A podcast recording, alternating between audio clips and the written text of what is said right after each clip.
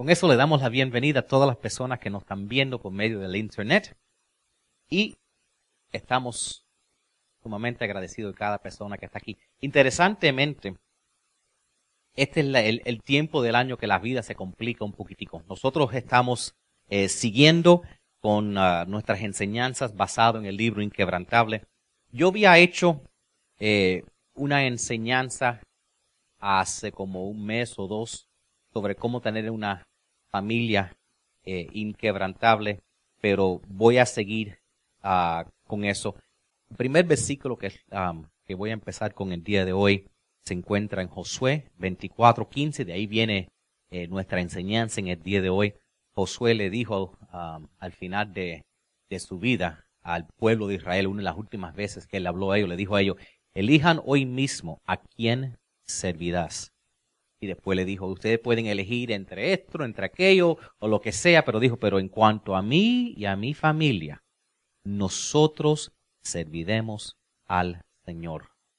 Y yo creo que en estos tiempos festivos eso es lo más importante, la decisión más importante que nosotros podemos tener es que tener nuestra familia sirviendo al Señor. Y de ahí viene nuestra enseñanza día de hoy que se llama evitando problemas familiares. Porque la verdad es, durante estos tiempos festivos, aunque todo está tan bello y todo está tan lindo, a veces, a veces hay cosas, a veces hay cosas y, y a veces lo que vemos, a veces lo que vemos es, vemos otras familias, vemos otras cosas, pasamos por situaciones y, y a veces eh, a veces estamos enfrentando que tenemos situaciones dentro de la familia. Y yo creo que eso es algo sumamente importante de nosotros como cristianos debemos tener familias que pueden evitar problemas. hay, un, hay un proverbio chino que dice, una familia en armonía prosperará en todo. Y con eso lo voy a abrir con una historia. Estaba en uno de esos lugares donde venden cositas baraticas y antiques y vi una cosita, un platico que decía, Remember, as far as anybody knows, we are a normal family. Que en español significa, recuérdate y, yo lo vi, este no, no encontré el mismo, pero era la mamá hablándole al niño diciendo, recuérdate, con tal que lo que todo el mundo sepa, por todo lo que sepa la otra gente, somos una familia normal y feliz. Como en otras palabras, mantenga la apariencia que somos perfectos. Todo el mundo cree que somos una familia feliz. No dejan que se enteren la verdad. Y tú sabes qué? Eh, yo, yo me puse a chequear con este platico y yo descubrí que este, esta cosita lo venden en pullovers, lo venden en platos, lo venden en cuadros. Es algo que han estado vendiendo por 50 años y vende muchísimo. Cualquier cosa que se lo pegan, la gente lo compran como si fuera pan caliente.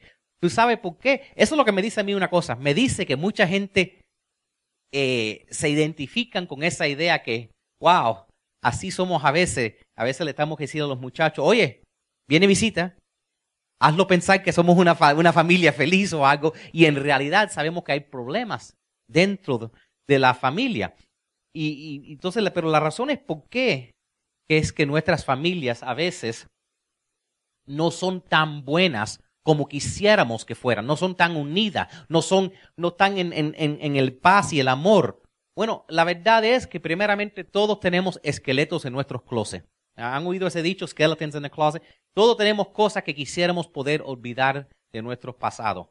Eh, tenemos heridas, tenemos cicatrices del pasado. Tenemos, hoy, en día el divorcio es, la mitad de las familias se divorcian, entonces tenemos hijos de varias familias eh, que están tratando de incorporarse y eso causa sus, nuevos problemas.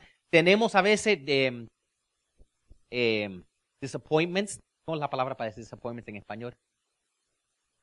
Desacuerdos, eh, de fraudes. Tenemos a veces cuando alguien se siente como, wow, la gente a veces no son decepción, lo sentimos decepcionado. Entonces tenemos esos sentidos, a veces son decepciones pequeñas, a veces son cosas grandes, a veces, ah, a veces es a propósito y a veces es sin querer. Y entonces todas estas cosas pasan en nuestras familias. Y, a veces nos ponemos a pensar, especialmente durante estos tiempos festivos, cuando en estos tiempos festivos nos ponemos a pensar, ¿será mi familia disfuncional?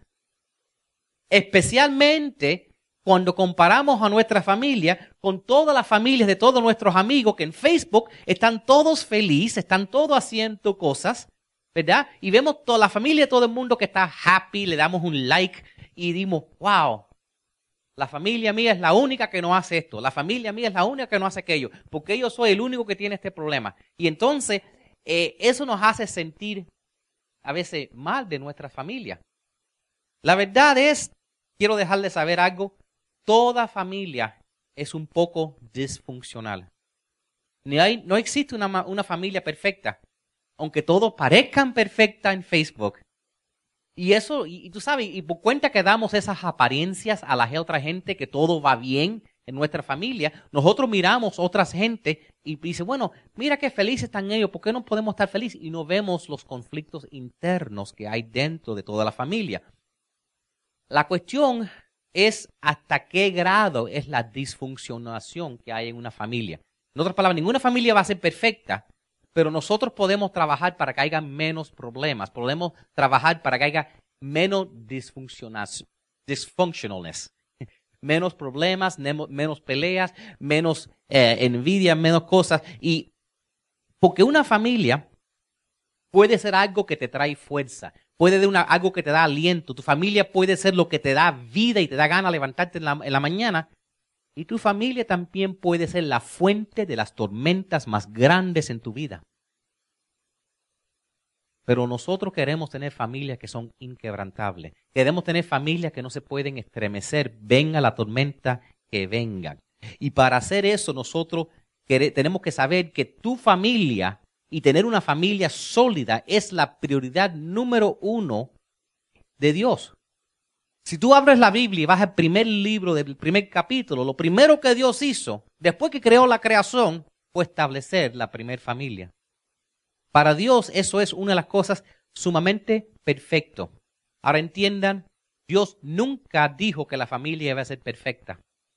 Si empiezan a leer Génesis, no vas a entrar ni tres capítulos en Génesis y van a ver que ahí habían peleas entre hermanos. Grandes peleas. Un hermano mató al otro. Entonces, en toda familia, desde la primer familia, han habido problemas, desacuerdos, va a haber siempre problemas, pero yo les voy a dar a ustedes en el día de hoy cuatro cosas que lo van a ayudar para evitar los problemas que pueden suceder durante los tiempos cuando, cuando debemos estar lo más feliz. Y, no hay, y la verdad es, si tenemos una familia, un hogar sólido, eso nos da la energía para enfrentar los problemas legales. Eso nos da la energía para enfrentar problemas de salud. Eso nos da la energía para enfrentar problemas en todas las cosas. Pero si la familia no está bien, cualquier otra cosa que te cae, ya no puedes con eso porque no tienes esa fundación sólida en tu vida. Ahora, les voy a dar un principio que quiero que entiendan que aplica. Esto es una ley de Dios que primero significa bendición. First equals blessing. Y le voy a explicar lo que eso significa. Cualquier cosa que tú quieres que Dios bendiga en tu vida, ponlo primero en los ojos de Dios. Si tú quieres que tus finanzas sean bendecidas por Dios, toma tus finanzas y pon a Dios primero en tus finanzas. Si tú quieres que tus amistades sean bendecidas por Dios, entonces toma tus, tus amistades y pon Dios primero en ella. Si tú quieres que tu carrera sea bendecida, pon Dios en el centro de tu carrera. Y si tú quieres que tu familia florezca, tenga paz, unidad y amor, pon Dios primero en tu familia. En cualquier lugar que tú pones a Dios primero en esa área de tu vida, ahí tendrás la bendición, porque ahí está. Esa es la razón que se diezma, esa es la razón que se hace muchas cosas, porque Dios dice de los, habla de los primeros frutos. Entonces, si tú quieres que tu familia sea sólida, pon Dios primero en tu familia. Quiero darles los cuatro puntos que tengan, ¿ok? Número uno, saquen sus plumas, apunten ahí. Número uno, enfoca a tu familia en Dios. Focus your family on God. Eso es, por eso le, di esa, idea que entender que si tú pones a Dios en una área de tu vida primero, en esa área Dios va a bendecirte. Esa es la idea de, de como les dije que estoy, que van a venir cosas Déjeme decirte lo que yo llevo 13 años haciendo. Llevo 13 años orando que Dios traiga personas que pueden ayudar financieramente a la iglesia para que compre los equipos que pueden venir. ¿Tú sabes lo que yo estoy haciendo ahora? He cerrado mi cuenta de ahorro que llevo 20 y pico años ahorrando para mi retiro y lo, y lo voy a invertir en la iglesia. Si la iglesia no se levanta, aquí me muero yo yo voy a poner a Dios primero en mi retiro. Esto va a ser mi retiro. Yo no voy a confiar que el 401k, yo lo vacié, voy a pagar la, la, la, todo lo que le tenga que pagarle al gobierno, no me importa que me cobre, que me quiten la mitad, pero el resto lo voy a usar para comprar lo que hace falta, porque yo creo que esto hace una diferencia, que vidas son cambiadas y que nosotros podemos unir familias, salvar familias, salvar vidas y transformar nuestra comunidad. Entonces, eso es lo que yo estoy haciendo. Porque a veces cuando Dios, tú le pides a Dios algo y Dios te dice, tú le estás dando el 100%, dale el 110%, dale todo lo que tú tienes. Confía en mí que yo no te voy a dejar morirte de hambre, porque la palabra dice, mis hijos jamás tendrán que mendigar. Y entonces enfoca a tu familia en Dios. Si tú pones algo, a Dios en primer lugar en algo, vas a recibir la bendición de Dios. Entonces, eh, es una cosa tener buenas intenciones para tu familia. Todos queremos que nuestras familias sean buenas. Pero otra cosa es ser proactivo y hacer las cosas a propósito. Y déjeme explicar, por ejemplo, todo el mundo quiere tener una casa sólida que aguante una tormenta. Pero si quiere tener una casa sólida, no tienes que, no puedes jamás decir, bueno, vamos a ver si aguanta tormenta. Tienes que, de, antes de construir la casa, y si tú sabes qué, vamos a hacer una zapata, que es un, eh, para que tenga un footer, para que, la, para que el cemento esté sólido. Y mientras, y, yo no sé si saben, pero cuando hay, ves un edificio o una construcción, mientras más para abajo hacen la zapata, la fundación, más alto pueden hacer el edificio. Y ese es, y, si leen el libro, en el libro doy siete principios. El primer de esos siete principios que te ayudan en la vida es siempre debes tener una, una base sólida. Ese es el primer principio inquebrantable, tener una base sólida.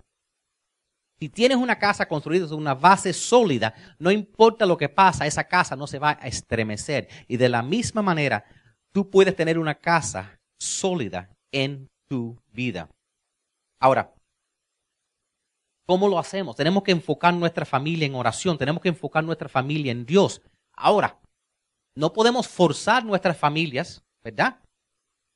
Pero sí podemos hacer todo lo que podemos para guiarlos la, Biblia dice en Primera de Crónicas 15, perdón, 16, 11, dice, busquen al Señor y su fuerza. Búsquenlo continuamente. Déjame hacerle una pregunta de su familia, porque yo sé que yo digo, bueno, pues enfoque su familia en Dios. Yo la tengo enfocada en Dios. Déjame hacerte algunas preguntas fuertes. ¿Ok? Preguntas que yo me hice esta semana también. ¿Tenemos un tiempo diario para estudiar la Biblia? No, no, no es que si leemos la Biblia. Hay en mi agenda una hora donde yo digo, a esta hora, de esta hora y a esta hora, si suena el teléfono no lo puedo contestar, si viene alguien no lo puedo ver, si hay un programa de televisión no se va a faltar, porque de tal hora a tal hora en mi agenda está mi familia lee la Biblia. Habrá en tu agenda una hora y dice de tal en tal hora oramos juntos. Ahora, si si no tienen muchachos, si son una, pareja adulta, una persona adulta, entonces tú vives sin, sin muchachos, recomiendo que hagas estas cosas en la mañana. Que te levantes, leas la Biblia y, ores con Dios. ¿Estás solo? Ok, tienes que entrar a trabajar a las 8, tienes que salir de tu casa a las siete y media, entonces dice, ok, me voy a levantar media hora temprano, leer la Biblia 20 minutos y orar 10. Si tienes muchachos, yo no creo que eso funcione. Porque si tienes muchachos y los muchachos van a la escuela, lo que hay en la mañana es un corre, corre. Ni trates de hacerlo. Yo tengo un muchacho, eso no funciona para mí. Lo que funciona para mí es en la tarde.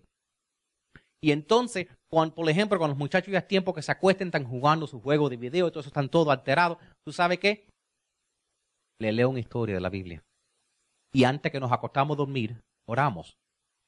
Y entonces eso ya se convierte, esta es la gente, antes de dormir, si los muchachos tienen que acostar a las ocho y media, a las ocho y media leemos una historia de la Biblia. A 20 minutos. Y después tomamos turnos orando y a las nueve, y ya, ya a las nueve están acostados. Como ejemplo, si tienes muchachos, hazlo en la tarde. Pero si no lo ponemos en la agenda, no va a ocurrir. hay una, hay una, una cartulina que a veces han visto que dice la familia que ora junto se mantiene junto. The family that prays together stays together. Y yo sé que eso es un cliché, y, pero tú sabes qué? Muchos de esos dichos son basados en verdad. Y entonces, ahora, eso es lo que están pensando. Pero ¿qué pasa? Porque todos los días no son perfectos. Aquí está mi recomendación. ¿Ok? Es como que eh, si una persona está haciendo práctica de tirar una flecha, no le va a dar siempre al centro. Yo recomiendo que apunten o traten o tengan la meta de siete días a la semana orar y leer la Biblia. Pero si lo logran cinco, decidan que van a darle gracias a Dios que lograron su meta. Traten por siete, pero si lograron cinco, gloria a Dios. Porque tú sabes que Dios sabe que no son perfectos. Dios sabe que va a haber una noche que hay un evento en la escuela. Dios va a saber que hay otra noche que alguien está enfermo. Va a haber cosas. Pero ponlo en tu agenda. Mira, de esta a esta hora se apagan los, los Nintendo, se apagan los teléfonos y vamos a leer la Biblia. Es solo media hora, le dicen los muchachos. Y, y los otros mismos, si no lo ponemos en la agenda, si no decimos yo tengo que hacer esto, no lo hacemos. Es como lavarse los dientes, acostarse a dormir. Ya cuando se hace un hábito, ya no te puedes dormir sin lavarte los dientes, aunque estés en la cama. Ay, se me olvidó lavar los dientes, tengo que hacerlo. O bañarte. Ay, no puedo, no he leído mi Biblia. No me puedo acostar a dormir. Tenemos que hacerlo así, decidir, a esta hora lo vamos a hacer. Porque eso va a darte la fundación. Y yo verdaderamente creo que la mayoría de los problemas, y cuando yo digo la mayoría, yo, yo quiero decir como el 100%, de los problemas que nos vienen a la familia son el, resultado de no a propósito poner a Dios primero en nuestras vidas. Mateo 7, Jesús hablando 24 25 dice, todo el que presta atención a mis enseñanzas y la pone en práctica es tan sabio como el hombre que edifica su casa sobre una roca bien firme.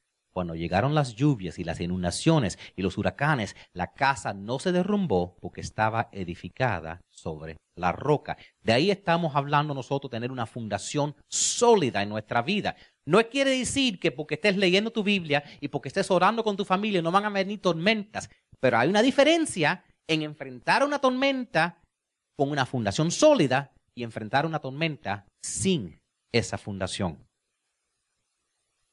Ahora, el punto es este, tú no puedes controlar el futuro, pero tú puedes controlar tu fundación. Tú no puedes saber lo que Dios te va a permitir que entre en tu vida el día de mañana, pero tú puedes tener una fundación sólida. Tú no puedes saber si tu casa, tu hogar, tu familia va a enfrentar un huracán o una tormenta, pero tú puedes asegurar que tu hogar está construido en una fundación sólida capaz de poder pasar por cualquier tormenta. Amén.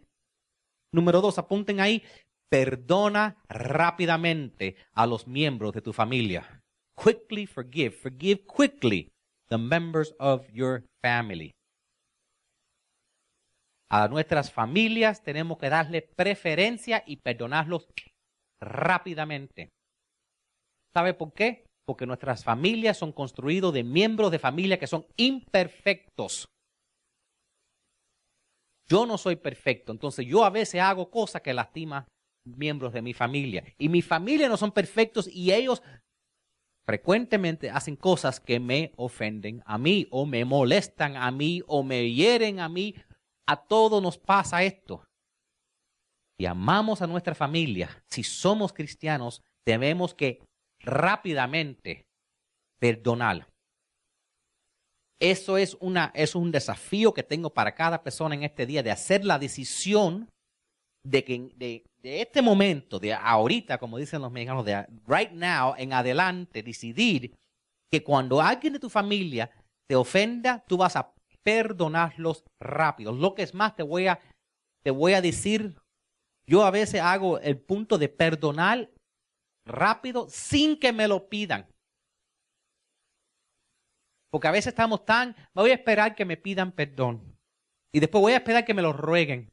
Y después lo voy a pensar. No, Tú estás llamado a perdonar rápidamente y tú no necesitas que ellos te lo pidan y te lo rueguen para que tú te sientes bien. Solo perdónalos. Porque si tú haces eso, eso va a hacer una gran diferencia en tu familia. Pero si tú refusas hacer eso, si tú te pones, no, ellos me deben por lo menos que me pidan el perdón o que reconozcan que hicieron algo mal. A veces dicen, por lo menos, yo lo voy a perdonar, pero por lo menos que reconozcan, que sepan que hicieron algo mal, ¿verdad? Eso ayuda a que una rajita pequeña te haga una raja grande, ¿verdad? Porque a veces la persona dice, yo no creo que te hice nada y no te voy a pedir perdón. Ni creo que hice nada más, ni lo voy a reconocer. La palabra de Dios dice en Proverbios 17:9, cuando se perdona una falta, el amor florece. Pero mantenerla presente separa los amigos íntimos. Y también no solo separa a los amigos íntimos, pero también la familia íntima. Los separa. Cuando uno se dice, pero esto no fue justo lo que me hicieron, esto no es correcto, yo no merezco esto. De acuerdo. Pero tenemos que decir, ¿qué es más importante? ¿La armonía de mi familia? ¿O sentirme bien que me han hecho un mal y que me, me han pedido perdón? Y lo que es más, en luz de la magnitud de lo que Jesús hizo en la cruz por nosotros, ¿tú crees que, no hay, ¿tú crees que tu familia te pueda hacer algo que no valga la pena tú perdonarlos inmediatamente, aún antes que te pidan perdón? Si Jesús, dos mil años antes que tú le dijiste, Señor, me arrepiento de mis pecados, si Jesús ya en la cruz dijo, Señor, perdónalos, Dios, perdónalos, Padre, perdónalos, porque no saben lo que están haciendo. No podemos nosotros hacer eso con cositas pequeñitas, estupideces a veces. Yo sé que es una palabra fuerte, pero a veces Familias se rompen sobre cosas pequeñísimas. Pequeñísimas. Segundo de Corintios, capítulo 5, 18 19 dice, todo esto es un regalo de Dios, quien nos trajo de vuelta a sí mismo por medio de Cristo. Ahora mira, mira esta parte. Y Dios nos ha dado la tarea de reconciliar a la gente con Él. Pues Dios es, porque Dios estaba en Cristo reconciliando al mundo consigo mismo, no tomando más en cuenta el pecado de la gente, y nos dio a nosotros este maravilloso mensaje de reconciliación. Estamos llamados por Dios de reconciliarnos con otros. Tenemos ese mensaje. Estamos llamados para ser embajadores de Cristo y la mejor manera de hacer eso es reconciliando personas, reconciliándonos con otros. Por, por, eso te digo, nosotros estamos llamados a perdonar a cualquier persona que nos haga mal, aun si no te pidan perdón. Perdón. No lo hagan por ellos. Hazlo por ti, hazlo por Dios que te va a bendecir, hazlo por ti que cuando tú aguantas ese rencor, eso es un cáncer dentro de tus huesos que te va comiendo y después tú no puedes dormir y la persona no le molesta nada porque ni sabe que te lastimó ni está de acuerdo. Cuando tú los, cuando tú los perdonas, ya te quitas ese peso de, encima es aguantar ese rencor, aguantar ese enojo, solo te castiga a ti. Es, es lo que estás haciendo es tomando un veneno y para hacer la otra persona sufrir. Tú me has castigado, entonces yo voy a tomar un veneno del odio y dejar que me mate para que tú sufras. No, hay que sufres eres tú. Romanos 12:8 dice, si es posible, en cuanto dependa de ustedes, vivan en paz con todos. Es mi responsabilidad perdonar. Es nuestra responsabilidad perdonar. Es nuestra responsabilidad mantener nuestra familia unida. No, bueno, no quieren hablar conmigo, no voy, a, no voy a hablar con ellos. No quieren pedirme perdón, yo no voy a perdonar de ellos. Dios ha dicho, es tu responsabilidad, es mi responsabilidad mantener nuestra familia unida. Tú no puedes controlar lo que hacen ellos. Tú no puedes cambiar el pasado, pero tú puedes decidir las decisiones que tomas hoy como perdonar rápidamente y eso va a afectar el resultado de las cosas que vienen. Amén. Número tres, prioritiza el tiempo de calidad con tu familia. Prioritize quality time with your family. Esto es sumamente importante que tú le des tiempo de calidad a tu familia. A veces hay gente que piensa, bueno, mi familia sabe que yo los amo porque yo trabajo mucho y aunque nunca estoy en la casa, le proveo todo lo que necesitan. Y eso es bueno, especialmente nosotros los hombres estamos llamados para ser el proveedor de nuestra familia. Pero el dinero viene y se va. Y el dinero no vale tanto como los minutos, como los, las horas. Lo más valioso. Tú puedes gastar tu dinero y ganar más. Pero desperdicia un día y mira a ver si lo puedes comprar para atrás. Pierde, un, pierde una graduación de, de, tu hija, pierde un momento, un evento especial, pierde algo que ocurre en tu vida y dime si lo puedes comprar para atrás con todo el tiempo, con todo el dinero en el mundo. Es imposible, ya cuando el reloj cambia, no se puede comprar ese, ese minuto para atrás. No hay nada más valioso en este mundo que el tiempo. Y entonces, si tú amas a tu familia, prioritízalos. Darle a ellos la prioridad dándole tiempo, aunque aun si tu vida es una vida héctica, una vida eh, estresada, una vida que no tiene tiempo, asegúrate que en todo el corre, corre que tú tienes tu vida, que tu familia no sea en que no hay tiempo para ello. Yo, por ejemplo, trabajo en el downtown de Miami. Yo no vivo de la iglesia. Entonces yo me tengo que levantar a las 5. Tenemos que manejar dos horas para llegar al downtown. Trabajo mis, mis ocho horas, después tengo que manejar para atrás dos horas y media. Hay otros eventos que tengo que hacer. Tengo trabajo y estudio. Y tengo que preparar para el domingo. Quiere decir que estoy siempre ocupado. Si yo le digo a mi hijo siempre, tan pronto que estoy libre, juego contigo. ¿Cuándo juego con mi hijo? Cuando sea grande, ¿verdad?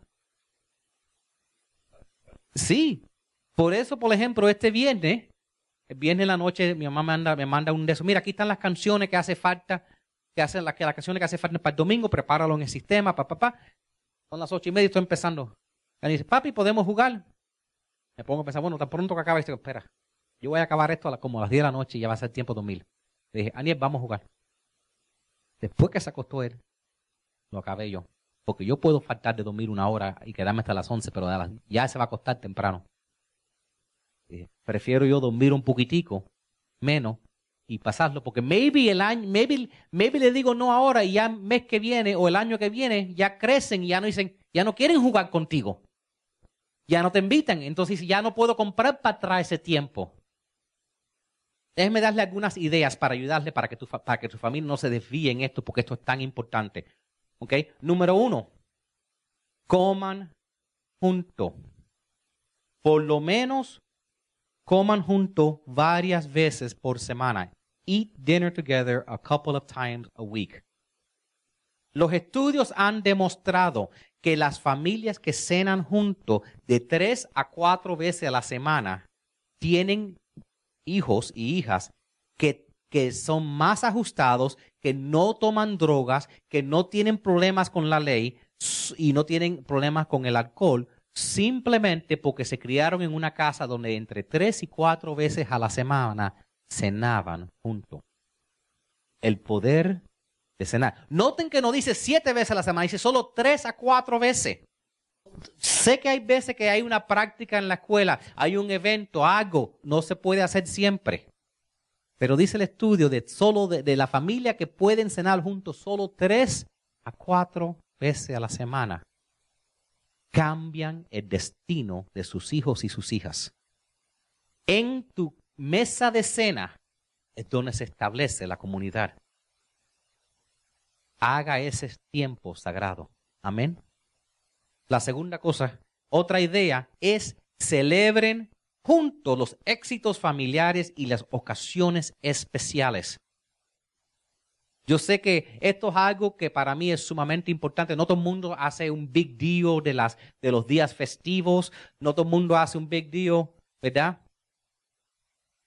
Pero la persona que me conoce sabe que cuando hay un día especial, un cumpleaños, un baile de los muchachos, el muchacho sacó straight A's, no sé, cualquier cosa. Hay que tener una celebración. Hay que tener, hay que hacer algo, hay que hacerlo especial. Tú tienes que, vamos a, vamos a celebrar que sacó A, vamos a hacer algo, vamos a celebrarlo, vamos a, eh, porque tú es la manera de tú mostrarle amor a tu familia. Es así de importante. Un, créalo o no, un cumpleaños, cualquier persona para un cumpleaños dice, dime lo que tú quieres y te lo compro. O te voy a sacar a comer. No. Pero es mucho más trabajo hacerle un cumpleaños que cuando lleguen a la casa hay globo y has invitado a sus amigos. Eso requiere tiempo y esfuerzo y ellos lo saben. Y a lo mejor dicen, pero yo no quiero que gaste tanto tiempo en mí, bla, bla, bla. Son, a veces la gente dice eso para no sentirse como si tú, como si tú desilusionado después. Dice, ¿para qué pedirlo si no me lo van a dar? Entonces a veces la gente por cuenta dice, yo no quiero nada. Todo el mundo le gusta que lo celebren, honestamente. Mira, en la Biblia yo, estaba mirando por un ejemplo de esto. O sea, que no hay un ejemplo de un cumpleaños en la Biblia. Lo que yo vi en la Biblia es lo siguiente. Cuando yo miré, por ejemplo, a Jacob, el, el nieto de Abraham, veo un versículo en la Biblia, por ejemplo, Génesis 35.3 dice, vamos a Betel, allí construiré un altar a Dios que me, me socorrió cuando estaba yo en peligro y me ha acompañado en mi camino. En otras palabras, cuando Jacob tenía un momento especial, construía un altar al Señor. Ahora, un altar podría ser algo tan simple como una serie de piedras que ponían una arriba del otro. Pero ¿cuál es el sentido de este? En este día el Señor me bendició y mi hijo se casó. Vamos a construir un altar del Señor. Me ponían tres piedras. Otro día, aquí vamos a celebrar el día en que el Señor me bendició y, mis, y, y, y tuve nietos. Entonces, cada vez que pasan por esa pila de piedras, se recordaban de la bendición del Señor. Y yo no estoy diciendo que construyen una pila de piedras por toda su casa, pero sí podemos celebrar las cositas, cualquier bobería, celebrarlas, tirar fotos y cada vez que tú veas esa foto te vas a recordar de la bendición que Dios te ha dado con tu familia. Amén. Eso es lo que son las fotos en el día de hoy, lo que eran las piedras en ese día.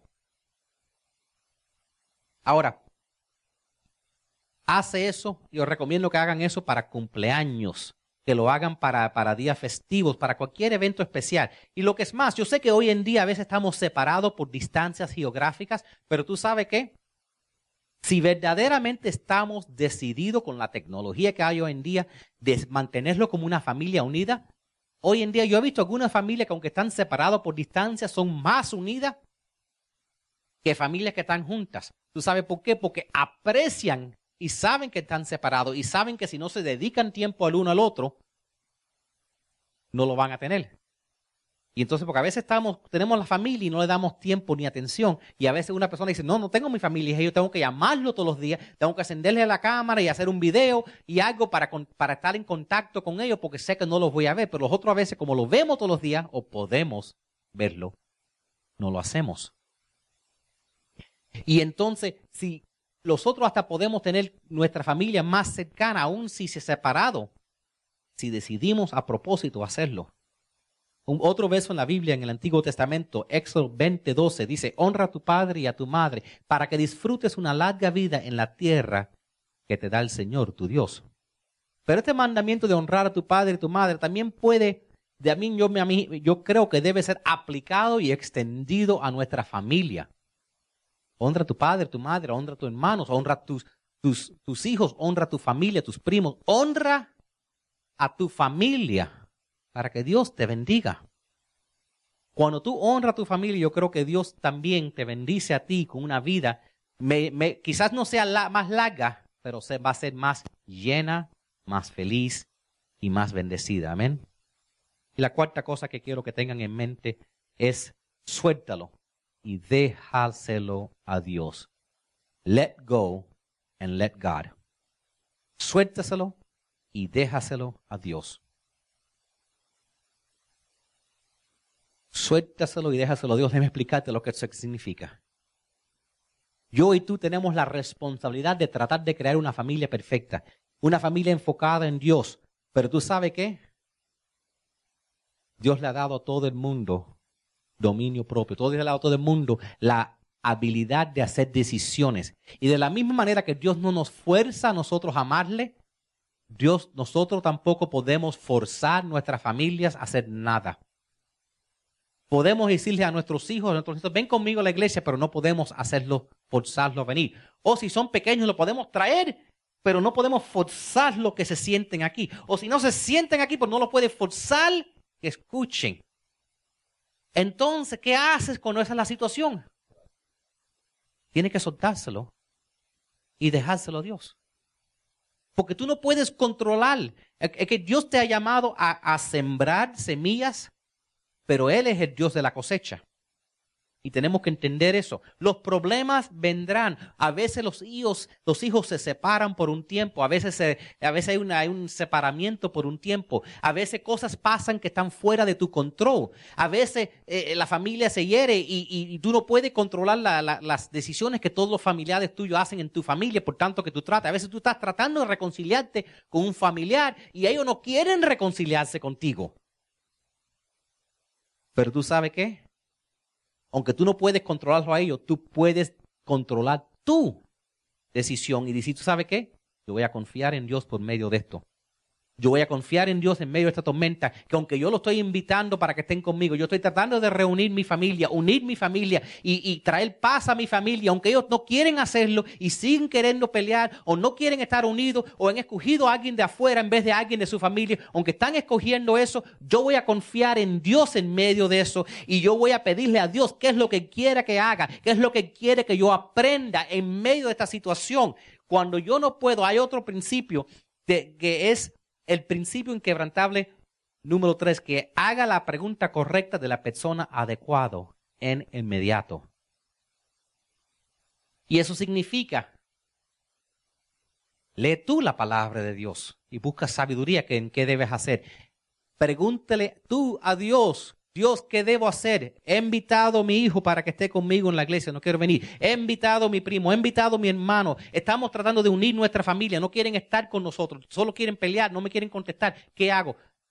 Habla con Dios. Busca sabiduría de Dios. Dios, la palabra de Dios dice que si tú se lo pides a Dios, Dios te la dará lo que tú no puedes hacer, haz todo lo que tú puedes, todo lo que esté en tu fuerza y lo que no está en tu fuerza, entrégaselo a Dios porque Dios se especializa en lo imposible. Dios se especializa en resucitar los muertos de la tumba y Dios puede resucitar ese, esa familia que, que parece como algo se ha muerto y Dios lo puede resucitar. Y Dios puede tomar tu familia, aunque esté reverde, aunque esté separada, aunque haya problemas, aunque digan nunca.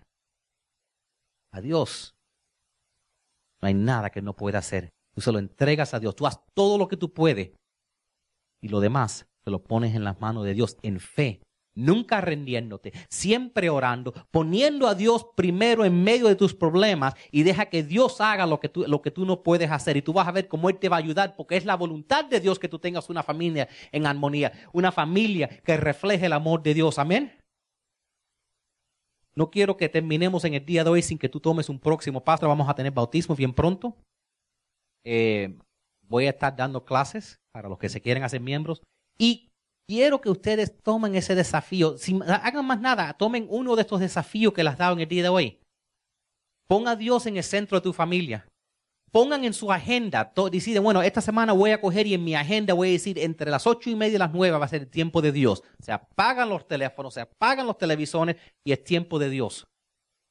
A, veces al principio es un poco incómodo, pero a eso es la razón que nosotros hemos sido llamados para ser la cabeza espiritual de nuestra familia. Y entonces, y sigue, y sigue, y sigue. Tú vas a ver que la palabra de Dios dice, mi palabra no devuelve vacía. Maybe tú dices, voy a, voy a, quizás voy a decir, ¿tú sabes qué? Voy a decidir en esta semana que sea lo que sea lo que haga mi familia, como el Señor me ha perdonado, yo lo voy a perdonar a ellos rápidamente. Y tú vas a ver, solo si tú perdonas rápidamente antes que ellos te pidan perdón, tú vas a ver que eso corta el 50% de las peleas se van a desaparecer. ¿Sabe por qué? Porque el 50% del problema eres tú. Tú decides, en serio, tú decides que cuando alguien te ofenda, tú vas a perdonarlo sin ellos te lo pidan la mitad de las peleas se van a desaparecer que no estaban ahí. Amén. Y a lo mejor la otra mitad también se va a desaparecer. ¿Por qué? Porque cuando ellos vean que tú dejas las cosas pasar, ellos van a empezar dejando las cosas pasar. Porque cuando ellos ven que tú no dejas, no le dejas nada pasar a ellos, ¿tú crees que ellos te van a dejar algo pasar a ti? Entonces, cuando tú empiezas dejando las cosas pasar, te, te hicieron algo, sabieron que te hicieron algo, y aunque te vengan a decir, I'm sorry, it's okay, we're good, I love you. No lo hagan sentir mal, no lo den bochorno, déjalo ir. Por el amor de Cristo. Amén.